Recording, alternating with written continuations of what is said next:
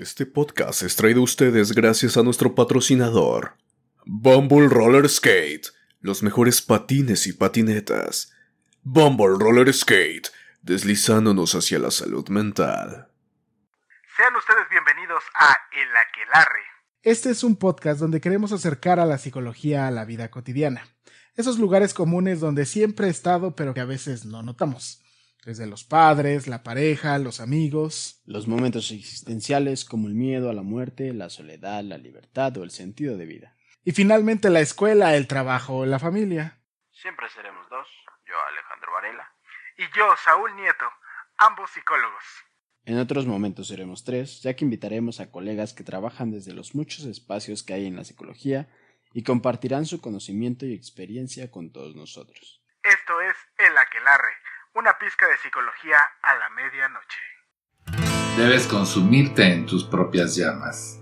¿Cómo pretendes renovarte sin haber sido ceniza antes? Esto es El Aquelarre, con Saúl Nieto y Alejandro Varela.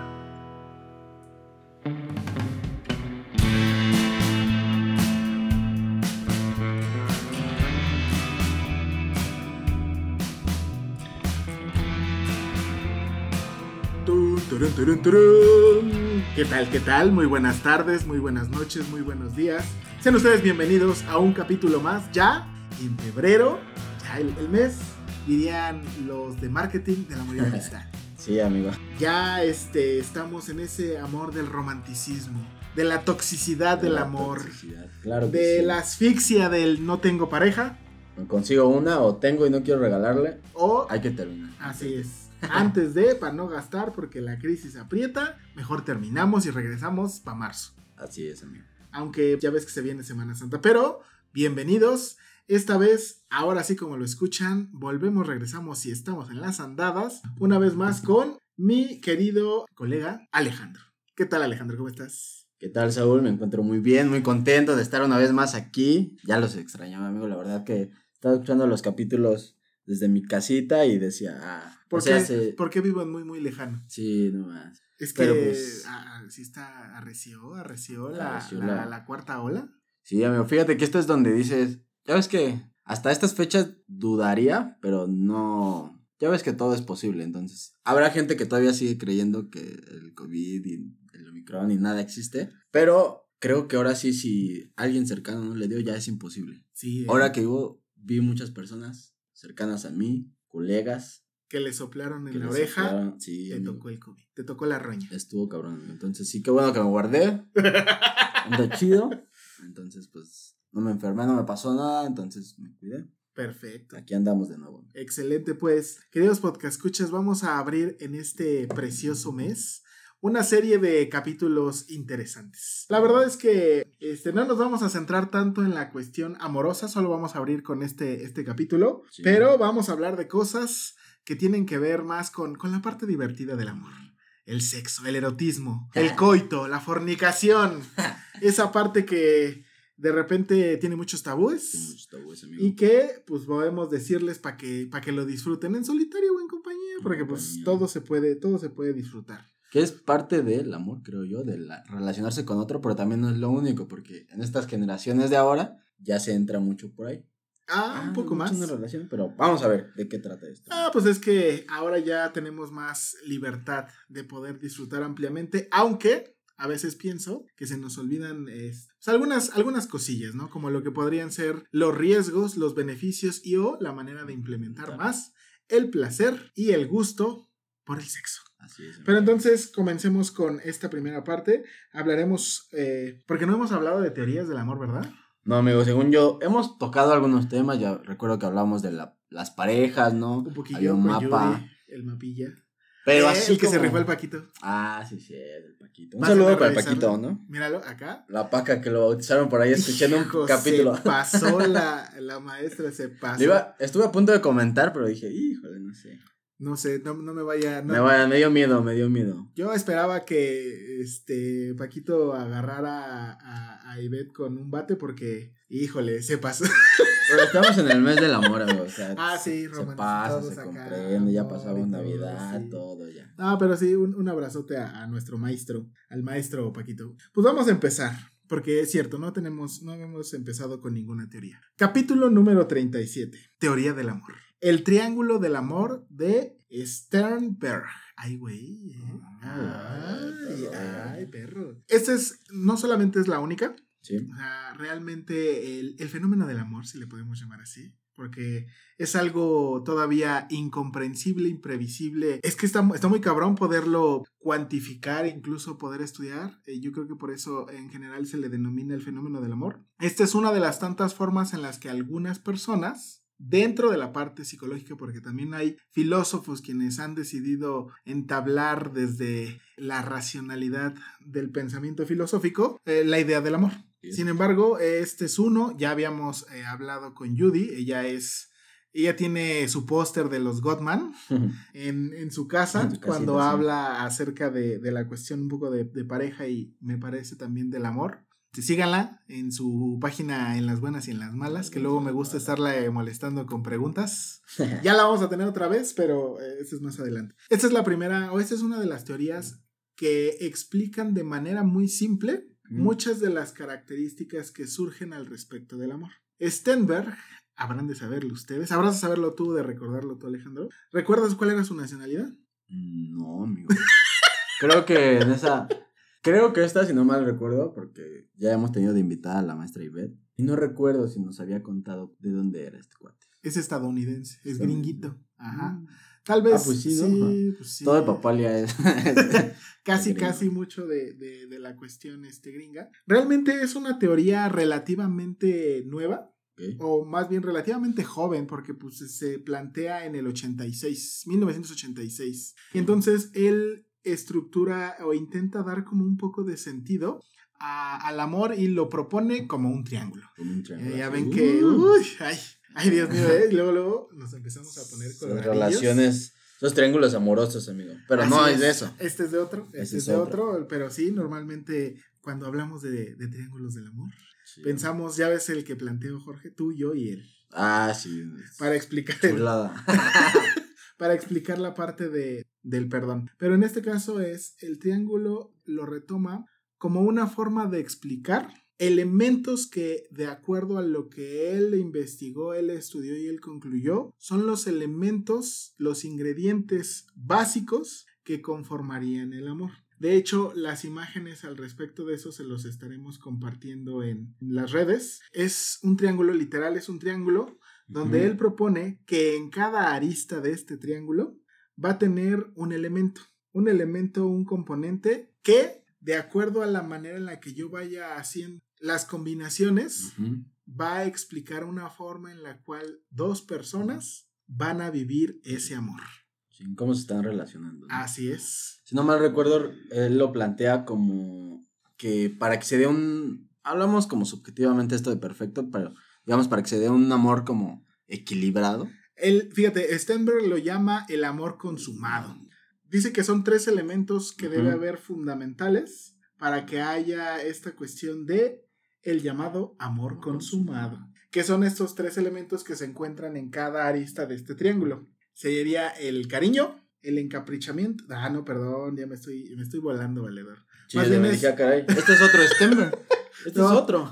no, no, no, es la intimidad, la pasión y el compromiso. Así es. Ahí es lo que diría él, esa es como la parte, como los elementos necesarios, los componentes adecuados que debería tener el amor en su estructura más adecuada. Y entonces, esto del amor consumado, ¿qué podríamos decir que es? O sea, la interacción de estas tres partes, o sea, cuando... Esos tres elementos que se presentan en esas dos personas en la relación, que los, los dos los tienen y los ponen sobre la mesa. o sea, es una relación muy sana, digamos. Digámoslo así, que es como sería el de ¿El ideal? Ajá.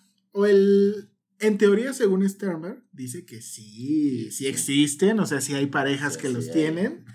No es un Este, mito. No es un mito, digo, sí por pasa. eso, por algo él dice y muchas personas están de acuerdo con su teoría y por eso suele revisarse, pero digamos que son, no son elementos, pienso yo, tan sencillos de alcanzar. Por ejemplo, A ver. dice aquí, ¿a qué, a qué nos referimos con la intimidad? Dice, la intimidad hace referencia al sentimiento de cercanía, a la conexión entre las dos personas que forman parte de la historia de amor, a la confianza entre ellos, a la amistad y al afecto. Es decir, Sternberg, cada vez que habla acerca de intimidad, habla de desnudarse el alma, valedor. Así es, el de que pueda yo entender, comprender y aceptar quién es la persona que está a mi izquierda, como tú. O sea, tú que eres mi parejita. Eso, Así es. Justo hacia allá iba, amigo. A ver, a ver. Justo porque muchas personas confunden esto de la intimidad con esta parte sexual. Ah, sí. y hablamos de un desnudo, bien como dijiste, pero no de desnudarse acá y enseñar el cuerpecito. El cuerpecito. Sino justo el alma, ¿no? Y nos habla que es una autorrevelación. En esta parte, por ejemplo, si Saúl y yo fuéramos pareja, sería esta parte de revelarle a lo mejor yo como el cómo soy, vivencias de la infancia, el compartir, el bueno, yo lo entiendo que esta intimidad se habla del confiar en el otro y compartirle a lo mejor en esto que se habla en la cotidianidad, del hablar cómo te fue en tu día a día. Podría ser un ejemplo. Eh, ese es como el principio, sino la intimidad es ir todavía más profundo, atreverme a compartirle mis experiencias de vida, mi propia historia, mis miedos, mis mis angustias, el tener la posibilidad de compartirle al otro las cosas a veces no tan buenas que hay en mi persona y que en general no me gustan mostrar. Así Exacto, ¿no? Mostrarse tal y cual es. Así es, fíjate, ¿tú sí intimas con tu pareja? O, te es, o más bien, fíjate, ¿te es sencillo intimar a ti? Fíjate que me descubrí apenas con mi novia que según yo era la persona más abierta. abierta pero analizando con ella me di cuenta que no, que no había sido abierto en otras anteriores relaciones y con ella sí. O sea, llegué a un punto en el que a veces le cuento como ciertos miedos, que le tengo miedo a fracasar en ciertas cosas en la vida, incluso hasta ciertas cosas que me dan miedo de mi relación con ella. No sé si eso podría eh, ser íntimo, sí. pero hay cosas que a lo mejor ella tiene una percepción del que a lo mejor yo hago o no hago y yo a veces le he contado el cómo yo veo ciertas situaciones. No, como por ejemplo, algo que yo he visto en muchas de estas parejas es como la cuestión de muchos hablan de que a una pareja hay que presumirla. Y hoy en día ves en redes sociales un buen de parejas que suben lo que hacen, lo que no hacen, a dónde se van, a dónde no se van, que comparten en, cumpleaños, no sé, le deja la dedicatoria ahí de una Biblia, cosas así. Lleno de post y del carro a mi novio, ¿no? Exacto, cosas así. no lo hagan, chingan la pintura. o sea, sí es amor, pero hay otras maneras de demostrar. Pero por ejemplo, eso podría ser algo de intimidad, ¿no? Por ejemplo, a lo mejor, si tú y yo fuéramos pareja y a lo mejor yo digo, para mí es bonito llenarle el carro a Saúl de chingo de post-its y a lo mejor para ti no es tan grato, el abrirte y apertura de, ok, entiendo tu gesto, sí, sí, a lo mejor no, no puedes chingarse esto, a lo mejor. Creo que es parte de la intimidad, ¿no? Ok. Pero, por ejemplo, el, hablar de ciertas cosas, como a lo mejor de cómo ella percibe esta parte de eh, presumir a la pareja, otras cuestiones como te digo, mis miedos, incluso con ella, incluso el miedo que tengo a ciertas cuestiones de relacionarme, lo he compartido. Entonces ahí me he dado cuenta que sí he tenido una intimidad con ella paradójicamente tú eras el de antes, antes sí, pero ahora no, pero en realidad resulta que más bien antes no, pero ahora sí. Exacto, exacto. fíjate. A mí, fíjate, a mí me cuesta mucho, mucho trabajo la, o me costaba más trabajo la intimidad, digo, me sigue causando por ahí dos, tres, un poco de conflicto, pero ahora lo hago más, realmente ahora lo hago más. La segunda parte dice pasione, la pasión. A ver, léete la pasión. ¿A qué se refiere Sternberg con la pasión? Pues aquí una aquí. La pasión dice que es un elemento motivacional dentro de la relación que básicamente pues está basado en impulsos internos que traducen la estimulación fisiológica en deseo sexual. Esto de la pasión, eso sí, esto sí, ya nos habla a ese deseo, a ese impulso. Al coito, al, sexo, a la eroticidad, así es, totalmente. Cada vez que nos hablemos, nos hagamos referencia a la pasión, tiene que ver con esta cuestión de el sexo, la eroticidad, el, eh, el, coito, la fornication. Impulso, los deseos, las fantasías. Todo, lo que, todo. todo lo que conlleva esta necesidad humana de intimar con otra persona. Así es. Así es. Eso es importante. Ah, yo ahí era la. Yo me acuerdo que Judy preguntaba que cuáles eran los elementos, ¿no? Que, Ah, sí. que pasaban y decía yo, por supuesto que el sexo. El sexo. Y sí, o sea, tienen, o sea, no es que deban tener un porcentaje significativo, pero sí están presentes. O sea, es innegable que la experiencia sexual de los seres humanos siempre va a estar presente en mayor o menor medida. Quizás aquí una de las cosas importantes sería el entender que si yo soy alguien cuya idea de la pasión es un 10, por cuidado, calidad, incluso por sanidad mental, me tendría que esforzar si no quiero tener problemas, en buscar una persona que tenga el mismo número que yo con respecto a la parte de la pasión, porque las diferencias entre ellos harán que la experiencia sexual no siempre sea ni tan satisfactoria ni tan frecuente como a lo mejor a mí me gustaría. Y que al final del día eso ya lleva a otras circunstancias que ahorita no vamos a platicar, pero que ponen un poco en virlo a la pareja. Claro que sí, amigo. Fíjate que esta es una de las que yo he visto que hoy en día le toman mucha importancia. De hecho, bueno, no sé, tal vez puede que me des un cachetadón porque A es ver. que luego dices que veo programas basura. Sí, pues no inventes, a veces sí te la mamas. Pero Sí, no. hay una buena serie, no sé si la has visto, A ver, amigo. a ver. Pero hay una serie en Netflix que yo digo que hasta bueno, ya empezaron a salir más temporadas y hasta de otros países. Ay, eh, por favor, eh, déjame decir. Luis Miguel era una primera muy buena temporada y las dos siguientes son basura. bueno, sí, hay cosas que no están tan chidas, ¿no? Ajá, lo que vende es lo que se produce. Así es, amigo. Pero esta, esta serie se llama Jugando con Fuego. No sé si la has visto. No, Está en no, Netflix. ya, no, ok. No, pero, o sea, es una serie que podrías al principio ver y pensar como, eh, pinche serie basura o te. No es como Acapulco Shore, es otro pedo. Porque el objetivo de esta serie Ajá. es que juntan a personas y le dicen que van a un reality así.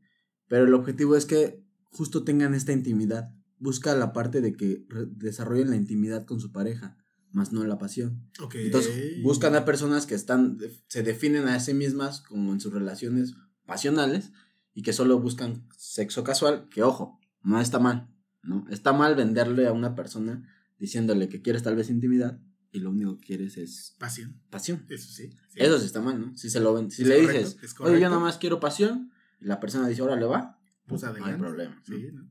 La El- parte consensuada. El punto es que, fíjate que ahí hablan de que el objetivo es justo que tengan intimidad y mucha gente busca solo la pasión. Y entonces le quitan la pasión, les dicen que no pueden tener relaciones, ningún contacto, ni besos, Nada. ni, ni, ni, ni tocarse solitos, Ok. a cambio de dinero. Eh, Ok, ya. Entonces, hay ya una bien, motivante. ya ah, bueno, Pero hay sí. una motivada. Pero a la gente le vale y empieza a gastar el dinero. Pero pues ahí es un rollo pues de colectividad de muchas cosas. Al punto al que quiero llegar es que lo que yo he visto y observado y aprendido de esa es que sí es muy importante cierta la pasión porque sí he escuchado personas que dicen que si su pareja ya no tuviera relaciones, bueno, el coito con él, sí lo dejaría. Por muy bueno que sean las otras partes. ¿no? Ok. Y por otra parte, siento que no es todo, porque te digo que ahora creo que las, las generaciones de ahora se limitan solo a eso. Eso sí. Y algo importante es que creo que también para disfrutar la pasión te necesitas disfrutarte a ti mismo como persona. O sea que me tengo Si tú que... tienes que conocer, sí, porque muchas veces ni siquiera en la pasión se da tan bien, porque ni siquiera tú te conoces como Sí, persona. sí, no nos hemos hablado de... La... No hemos hablado de la Sí, masturbación. ¿no? Pero De tú la crees- Ajá. Autoexploración. Ajá. Entonces muchas veces se cree que tiene pasión, pero a veces son simples máquinas que se están uniendo y se están ahí aceitando. Son- no, pues sí, sí, sí, es cierto. O sea, me vuelvo un, un martillo golpeando un clavo. Así es, amigo. Y el último, que es... Y creo que es el, el más complejo de todos. ¿Tú lo consideras el más complejo? Yo los considero día- a todos complejos, ¿eh? es que siento, bueno, vamos Es a hablar sí, de todos, cosas. todos tienen su grado de complejidad, pero bueno. Compromiso. Hace referencia a la decisión de seguir en la relación a pesar de los altibajos que puedan surgir. Incluye aspectos como los momentos vividos, la historia de la relación, objetivos en pareja, etcétera, etcétera.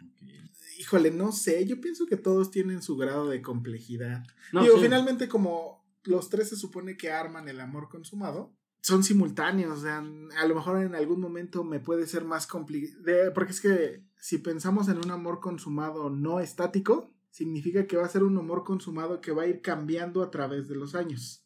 Porque no va a ser lo mismo un amor consumado, por ejemplo, yo que estoy casado al principio de mi matrimonio, que a ya seis años.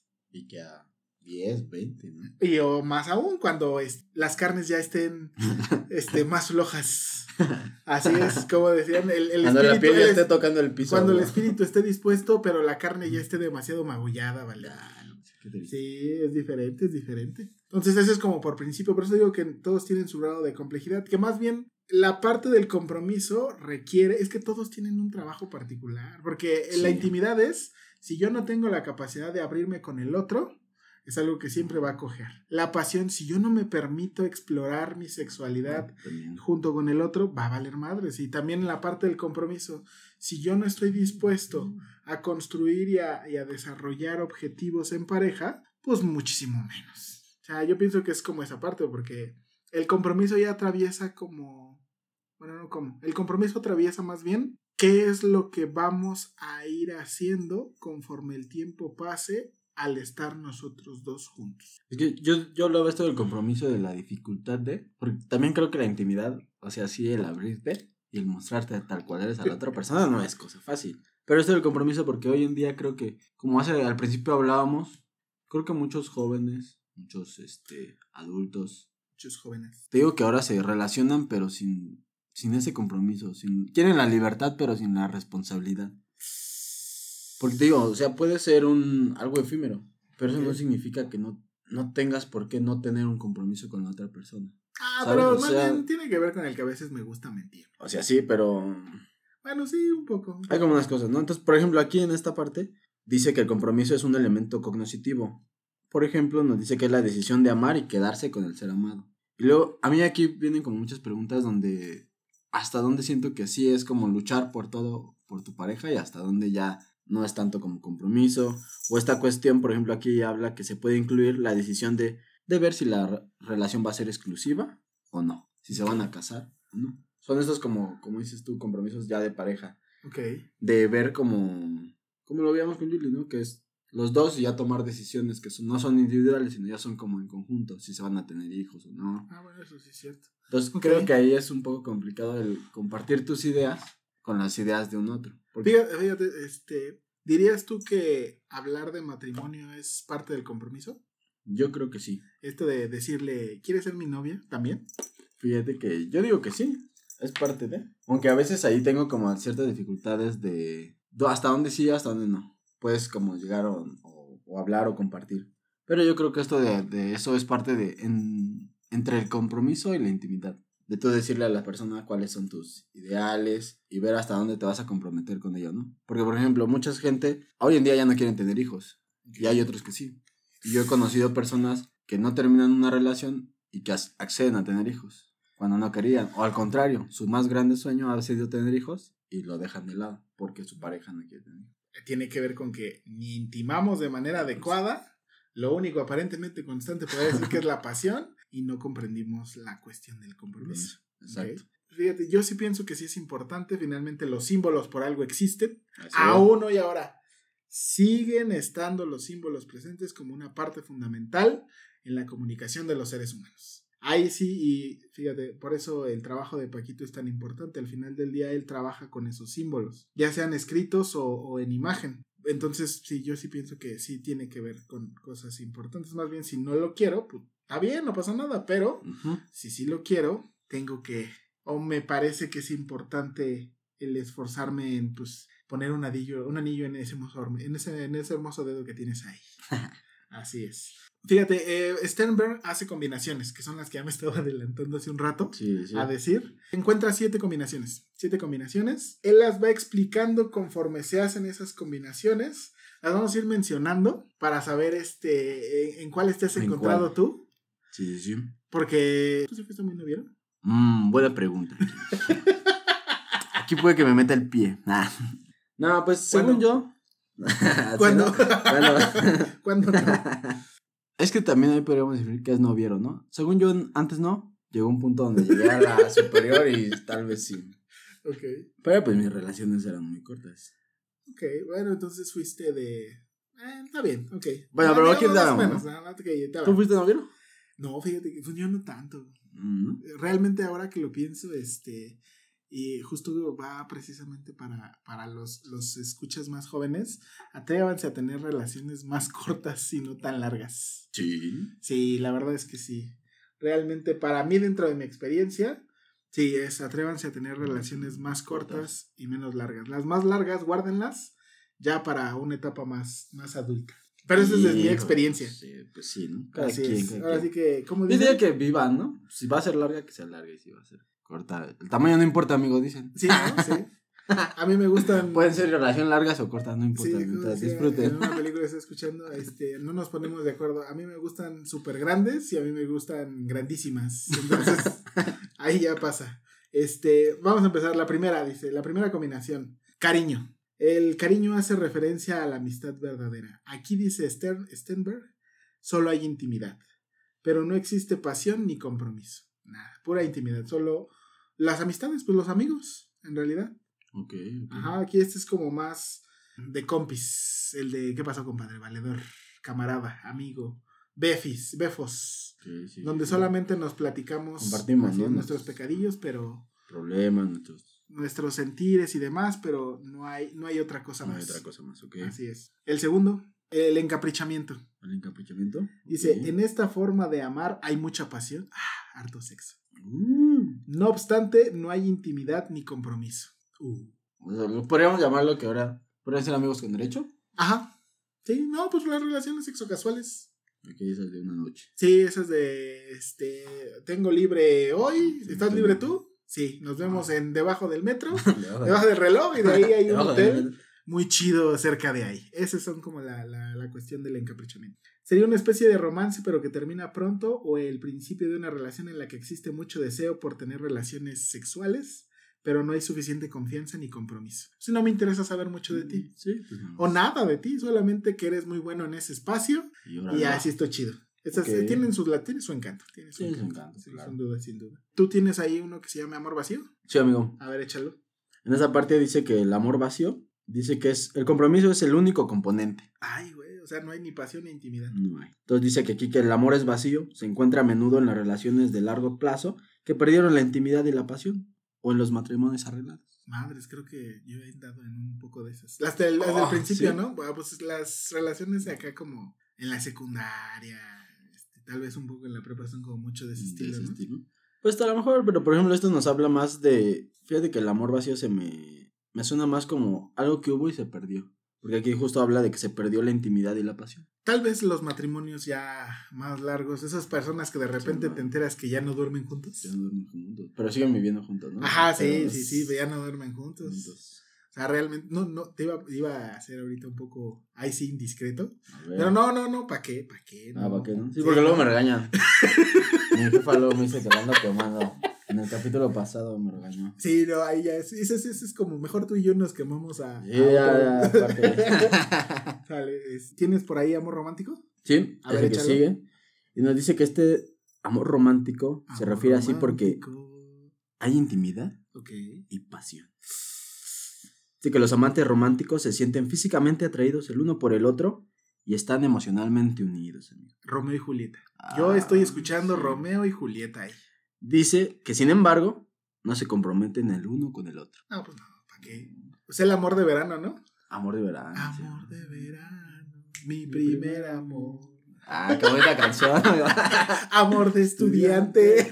ah, es justo eso, amigo. Ajá, sí, totalmente. Qué bonitos son los amores de verano. Tienen lo suyo, Tienen sin lo duda, suyo, sin duda, sí, sí. ¿Has tenido muchos? Pues cuando iba de vacaciones de repente sí era como que me había encontrado un... O tal vez creo que todas mis relaciones fueron Amor de verano. amores de verano ahora que lo pienso. Qué bárbaro. sí, sí, sí, porque estaba... Había mucha... Bueno, no había tanta pasión. Ok. Había intimidad, cierto tipo de pasión.